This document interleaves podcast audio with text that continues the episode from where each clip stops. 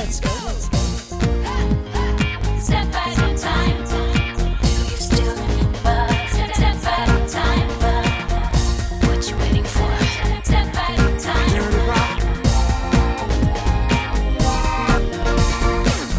Bonjour à tous Lorsque j'ai conçu ce podcast, il y a un homme dont j'ai tout de suite eu envie de parler. Mais pas une pop star, non.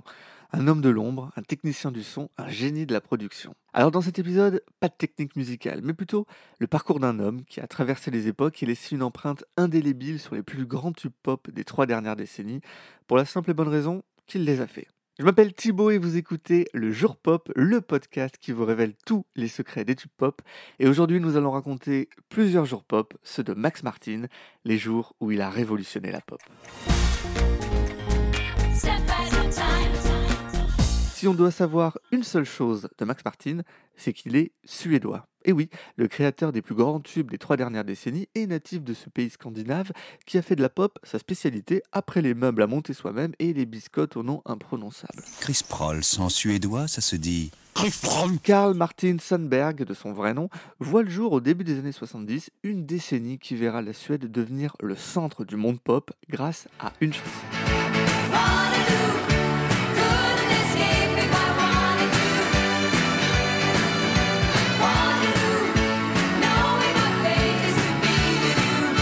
Le 6 avril 1974, ABBA s'empare de la plus grande défaite napoléonienne pour remporter l'Eurovision.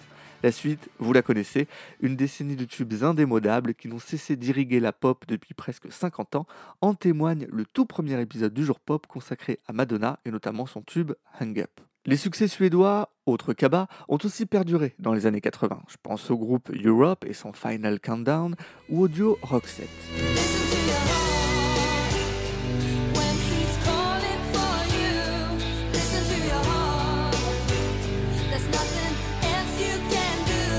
Et au début des années 90, un nouveau quatuor suédois fait sensation avec ses tubes infusés de sonorités reggae. Il s'appelle Ace of Base.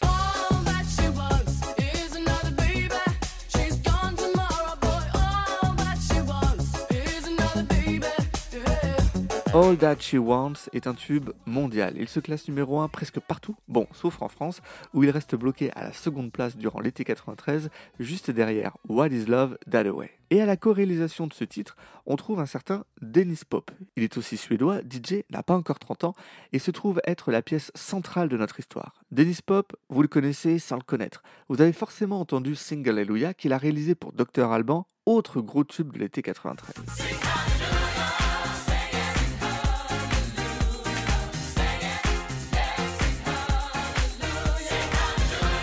Et c'est à cette époque qu'il fait la connaissance de Karl, qui n'est pas encore Max Martin, car il se fait appeler Martin White. Vous suivez toujours? À ce moment-là, il est le leader d'un groupe de glam rock nommé It's Alive, dont le succès est très confidentiel. Leur deuxième album, justement produit par Dennis Pop, passe inaperçu. Mais ce dernier flaire néanmoins un certain potentiel chez Martin et décide de le prendre sous son aile et de le former à la production musicale. Well, uh, my name is Dennis Pop. This here is Max Martin, and uh, we're one of the producer crews who, uh, behind Ace of Base on the new album. We've done four new songs. Ensemble, ils réalisent 5 titres pour le deuxième album Death of Base, dont le succès hyper Eurodance, Beautiful Life.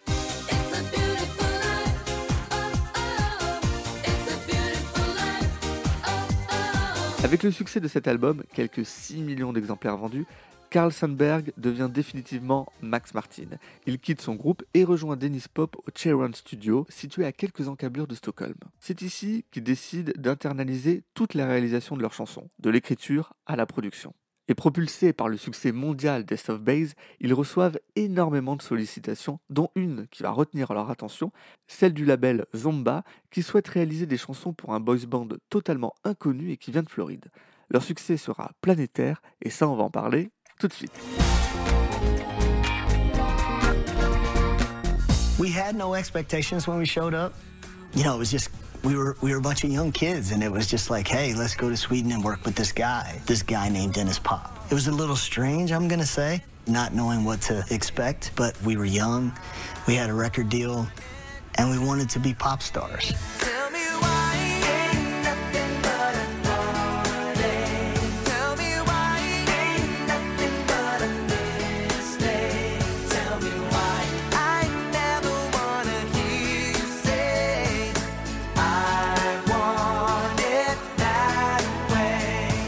Nous sommes fin 94 lorsque AG, Howie, Nick, Kevin et Brian arrivent en Suède pour travailler avec Dennis Pop et Max Martin. Un an auparavant, ils ont fondé les Backstreet Boys, un boys band sous l'égide du manager Lou Pearlman qui souhaitait monter un groupe avec le look des New Kids on the Block et le son des Boys to Men. À Stockholm, ils réalisent leur premier single, We've Got It Going On, qui rencontre un joli succès en Europe, porté par le phénomène boys band qui bat son plein au cœur des années 90 et qui est très vite décliné en France, bien ainsi des 2B3, Alliage ou les G-Squad. Ah, vous avez cru qu'il allait y avoir un extrait? Non, non, vous inquiétez pas, je vous épargne ça. Le principe de base, réunir des jeunes hommes tout juste sortis de l'adolescence, séduisants de préférence, qui chantent, qui dansent parfois, mais qui surtout divertissent des hordes d'adolescentes principalement, qui dans la foulée vont acheter ou faire acheter à leurs parents des disques, du merchandising et des places de concert. Alors c'est très cynique, hein, mais c'est la base du capitalisme et ça fonctionne depuis Elvis Presley sur toutes les générations qui ont suivi, des Beatles au BTS en passant par Tokyo Hotel et les One Direction. Avec les Backstreet Boys, Dennis Pop et Max Martin conçoivent le modèle qui va faire l'efficacité de leurs morceaux, la simplicité. Une simplicité qui cache aussi une certaine limite dans la composition. Dennis Pop, en l'occurrence, est DJ et n'est pas pianiste de formation. Les accords de ses chansons sont assez basiques, mais ce qui est visé, ce n'est pas la richesse musicale, c'est l'efficacité. Et Max Martin, de son côté, a toujours cité Prince comme une de ses références, notamment le titre I Wanna Be Your Lover, où le couplet et le refrain de la chanson sont identiques, mais pas immédiatement perceptibles, tant l'énergie du refrain est complètement différente de celle du couplet. Mais dès que le refrain arrive, une sensation de déjà entendu s'installe, car on l'a déjà entendu dans le couplet, et cela crée une familiarité immédiate avec la chanson. Un procédé qu'ils ont, avec Dennis Pop, utilisé avec une jeune artiste suédoise, Robin, sur un de ses premiers morceaux, Do You Know What It Takes, en 1996. Alors d'abord le couplet.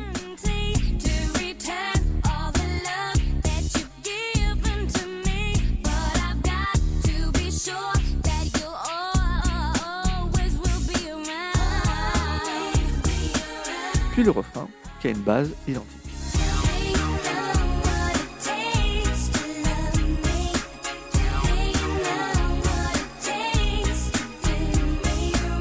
Une efficacité qui passe aussi par les textes. L'anglais n'étant pas la langue natale de nos amis suédois, ils écrivent des paroles au vocabulaire assez basique pour qu'ils puissent entrer rapidement et durablement dans la tête de millions d'auditeurs à travers le monde, principalement non anglophones. Le plus important n'est pas le sens, mais le son, car il faut le rappeler, Max Martin, c'est aussi un sens inouï de la mélodie. Le meilleur exemple, le tube mondial Everybody. Everybody,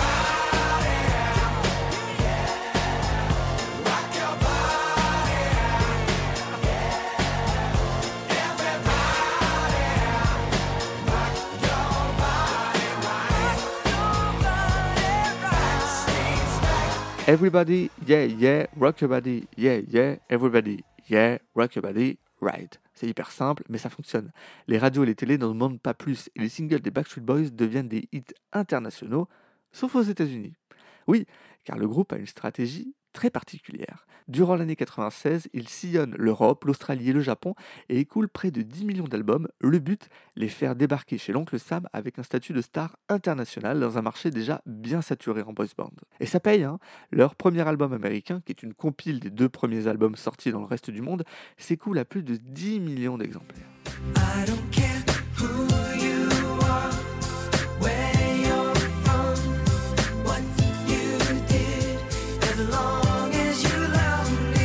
Et lorsqu'au printemps 99, ils sortent leur album Millennium, porté par le tube I Want It That Way, je le veux comme ça, ce qui ne veut pas dire grand chose non plus, on parle alors de plus de 20 millions d'albums vendus. Un succès que les Backstreet Boys partagent sans Dennis Pop, décédé prématurément durant l'été 98 des suites d'un cancer de l'estomac à seulement 35 ans. Malheureusement, il ne verra pas l'aboutissement d'un projet qu'ils ont commencé à mener avec Max Martin au printemps 98.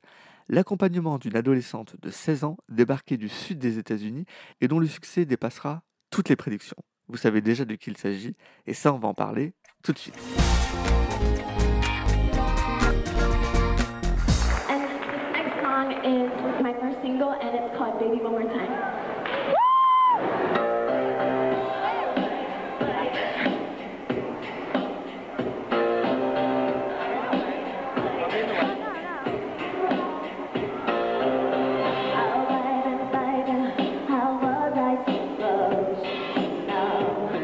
Nous sommes le samedi 10 octobre 1998 à Oxford Valley, un centre commercial de la banlieue de Philadelphie. Et comme tous les samedis après-midi, nombre de familles et de groupes d'ados décident de passer du temps dans ces grands malls, temples de la consommation et du divertissement. Et ce jour-là, ils ont la possibilité d'assister au showcase d'une jeune chanteuse de 16 ans qui vient de sortir son premier single, elle s'appelle Britney Spears. Alors le spectacle est très sommaire, hein. une estrade, une sono, deux danseuses et la jeune Britney qui danse et chante en live devant une bâche L'Oréal qui sponsorise cette tournée des centres commerciaux destinée à faire connaître cette nouvelle chanteuse inconnue, pour l'instant ignorée par les radios et les télés. Britney Spears a été signée chez Zomba, le même label que les Backstreet Boys, et très logiquement, ils l'ont envoyée faire ses classes à Stockholm dans l'espoir qu'elle revienne avec des hits plein les valises. I was in Stockholm for two weeks recording Baby One More Time, the album, and um, it was very, very cold. And um, he went on a lot of dinners and um, very nice place. And he's just a very unassuming guy. You know, he's he's very to himself and a very private person and um, Et le pari de lancer une pop star solo est assez osé. hein. On est au printemps 1998 et les maisons de disques préfèrent alors tabler sur des groupes pour toucher un jeune public. Donc il y a les boys bands d'un côté, et pour les filles, bah, on a les Spice Girls hein, qui se préparent à faire leur première tournée aux États-Unis. Et pour l'aspect RB, il y a les Destiny Childs ou les TLC, ces dernières qui ont déjà signé des numéros 1 comme Creep ou Waterfalls.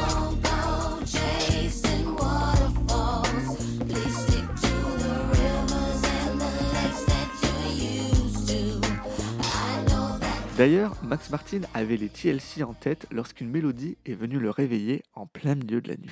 But um, I was going to bed, and uh, I was actually falling asleep. And this melody of the, chorus sort of started, you know, and I recorded it. And, uh, and if you listen back, I have it somewhere. You can hear on the last one, the last sort of take, you can hear, and, then I say, like, me, baby, me, baby, one more time. And I was like, and then I hear myself say, yeah, pretty good. Ces trois notes de synthé vont changer beaucoup de choses. La vie de Max Martin, la carrière de Britney Spears et plus simplement la pop musique.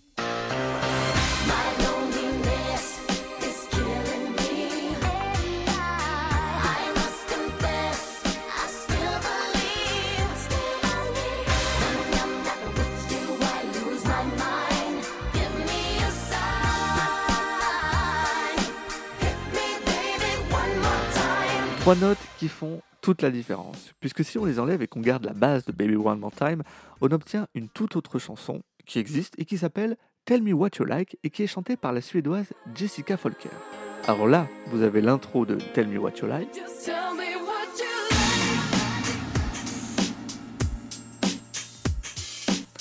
et là, celle de Baby One More Time.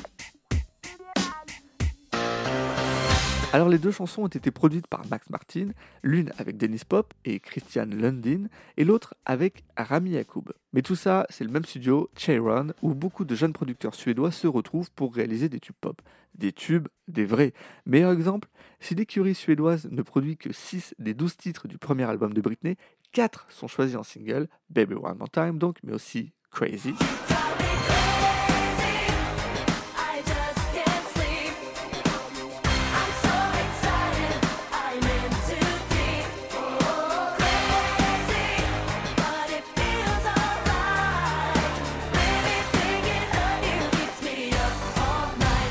Et deux titres issus du studio mais sur lesquels Max Martin n'a pas travaillé, Sometimes et mon guilty pleasure absolu, Born to Make You Happy.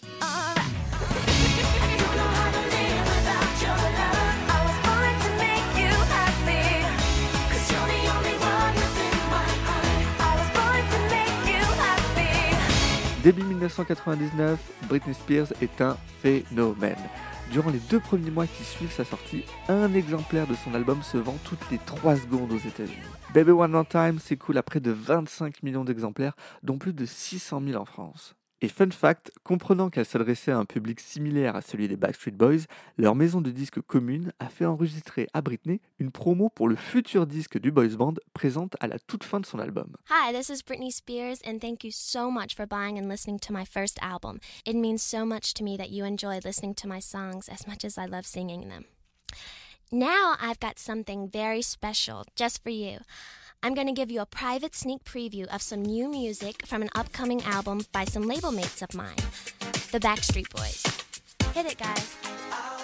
Alors c'est une curiosité qui est présente uniquement sur les premiers pressages du CD.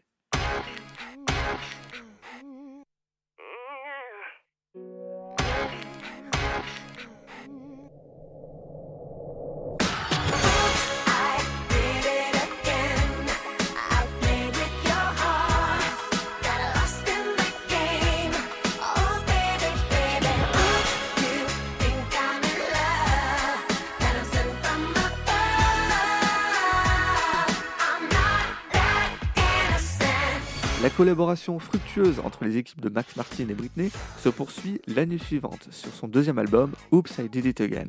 Là aussi, un énorme carton, d'autant que le paysage pop s'est désormais façonné autour de ces jeunes filles tout juste sorties de l'adolescence qui jouent avec une sexualité plus ou moins assumée. Elles s'appellent Christina Aguilera, Jessica Simpson ou Mandy Moore. En janvier 2001, Max Martin décide de fermer les studios de Sharon et de lancer une toute nouvelle entreprise de production musicale, Marathon. Et les premières chansons qui en sortent sont celles du troisième album de Britney, qui s'appelle Britney.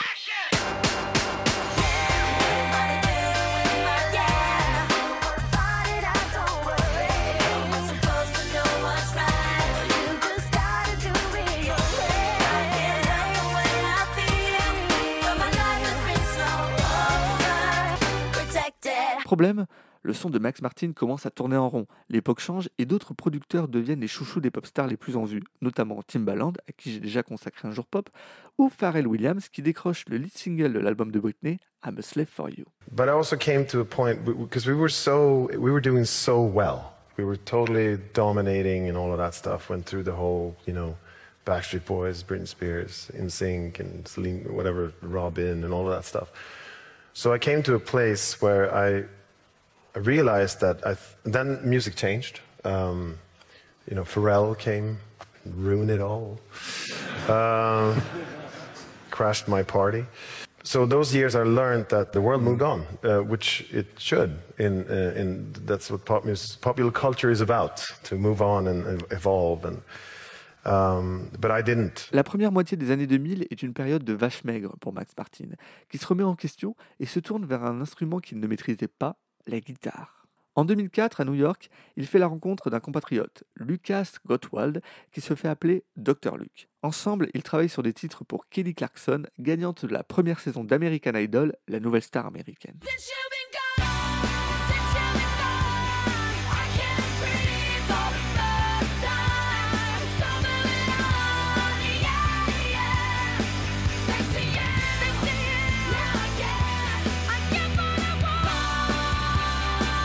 Avec Dr. Luke, Max Martin s'essaye à des sonorités pop-rock en phase avec l'époque et renoue avec le haut des charts. Dans cette continuité, ils ont aidé à relancer la carrière d'une pop star qui s'était pourtant qualifiée d'anti-Britney Spears, et ça, on va en parler tout de suite. Working with Max is a, a lot of laughter. Um, I think the funniest part about our relationship is neither one of us wanted to work together originally. Um, it's not that we didn't want to; it's just that we weren't both we weren't jumping up and down. Nous sommes en 2005. Pink sort de l'échec de son troisième album, Try This, et décide de revenir aux fondamentaux de ce qui a fait le succès de son album Misunderstood. Celui de la bad girl délurée en apparence qui cache une grande sensible en proie aux doutes et aux tourments de la vie d'adulte. Un comeback très justement intitulé I'm Not Dead, en pied de nez à ceux qui voulaient l'enterrer un peu trop rapidement. Pour ce disque, elle travaille principalement avec Billy Mann, avec qui elle avait déjà réalisé le titre God is a DJ mais également Max Martin et Dr. Luke sur trois titres à l'identité pop-rock qui collent à merveille avec son univers, dont deux qui deviendront des classiques de son répertoire, le très drôle et déjanté Your and Your Hand et le plus sensible et puissant Who Knew.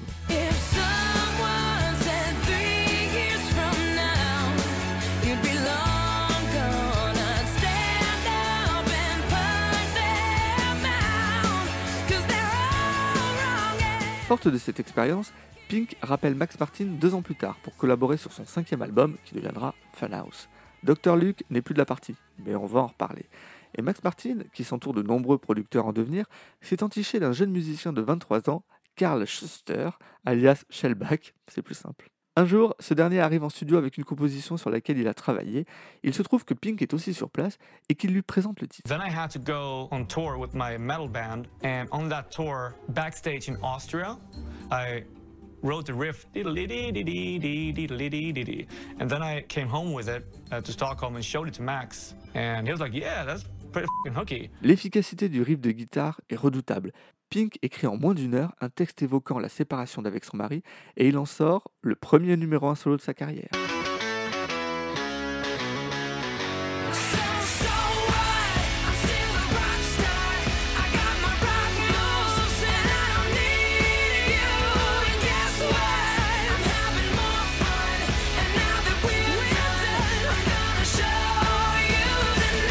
La fin des années 2000 signe la renaissance populaire de Max Martin, qui s'avère être plus puissant que jamais.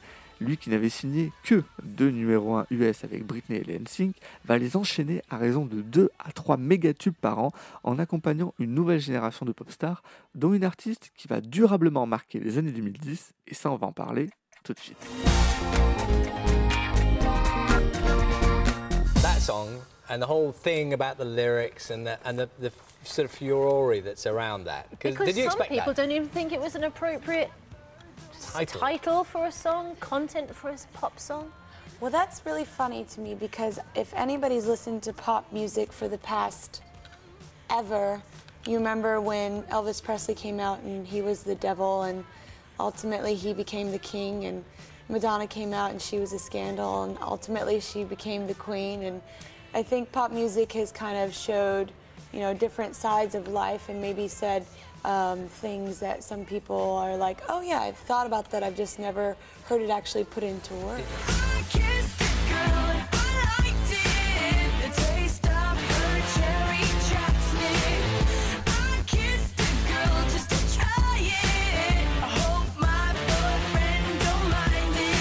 28 avril 2008, Katy Perry fait une entrée fracassante dans le game pop avec I Kissed a Girl, titre coécrit par Max Martin, Dr. Luke et Cathy Dennis. Souvenez-vous, c'est elle qui avait aussi écrit Can't Get You Out of My Head pour Kylie Minogue et Toxic pour Britney Spears. Grâce à ce single, Katy Perry amorce le tournant électro que prend la pop à la fin des années 2000. Et avec son thème gentiment sulfureux, elle marque les esprits, d'autant que le storytelling qui lui est associé a tout pour faire parler. La jeune fille rangée, fille de pasteur qui faisait du rock chrétien et qui s'est en pop star pour chanter ses pulsions lesbiennes. Pour Max Martin, avec sa vision suédoise et européenne, la provocation reste mignonne et il est surpris des proportions qu'elle prend auprès d'une Amérique puritaine.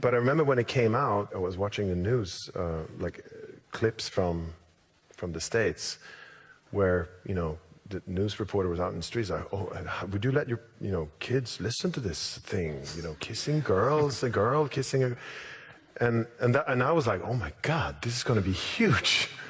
This is amazing. They're asking the parents about these things. It's like great. Le plus important est que la chanson fasse parler, qu'elle soit écoutée, et ce qui lui permet de passer l'été en tête des charts. Exactement au même moment, Lady Gaga arrive avec son premier album. Et si les deux artistes ont des univers différents, elles convergent sur l'idée de renouveler une pop qui, durant presque toute la décennie 2000, était passée au second plan, notamment derrière les sonorités hip-hop et RB de Pharrell et Timbaland. Assez logiquement, Katy Perry continue dans cette brèche en poursuivant sa collaboration avec Max Martin et Dr. Luke, qui sont rejoints par Benny Blanco sur son deuxième album, et l'objectif est très clair, faire de la pop pure et dure. Il en ressort un disque qui va profondément marquer son époque et faire de Katy Perry une superstar, Teenage Dream.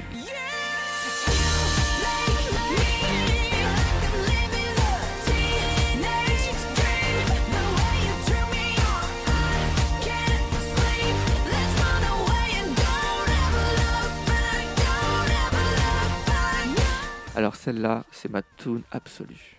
California Girls, Teenage Dream, E.T., Last Friday Night, The One That Got Away, Part of Me, Wide Awake.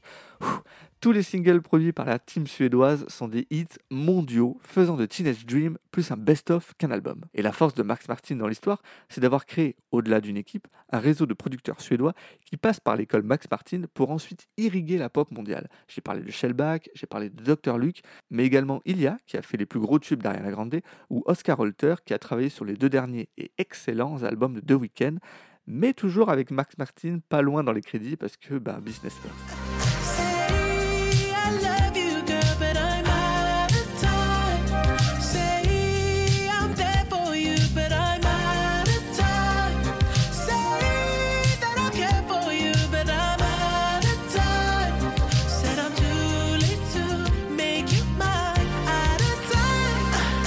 J'ai souvent évoqué Dr. Luke, dont le parcours est intimement lié à celui de Max Martin, mais loin de moi l'envie d'éluder les accusations de viol de la part de Kesha dont il fait l'objet.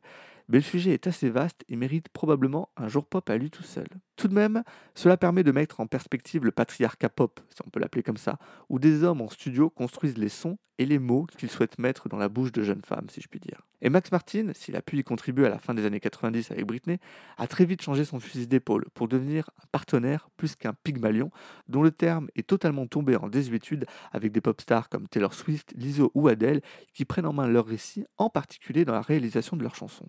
Depuis 30 ans, Max Martin opère comme un chef d'orchestre de la BO de nos pop, et c'est probablement là sa plus grande réussite, de le faire en toute discrétion, sans qu'on sache vraiment qu'il est à la manœuvre. Un jour pop n'est pas assez long pour évoquer toutes les chansons et tous les artistes avec qui il a collaboré, mais je tentais avant tout d'illustrer la longévité de sa carrière hors norme, qui en fait probablement le songwriter et le producteur le plus important de la grande histoire de la pop. Let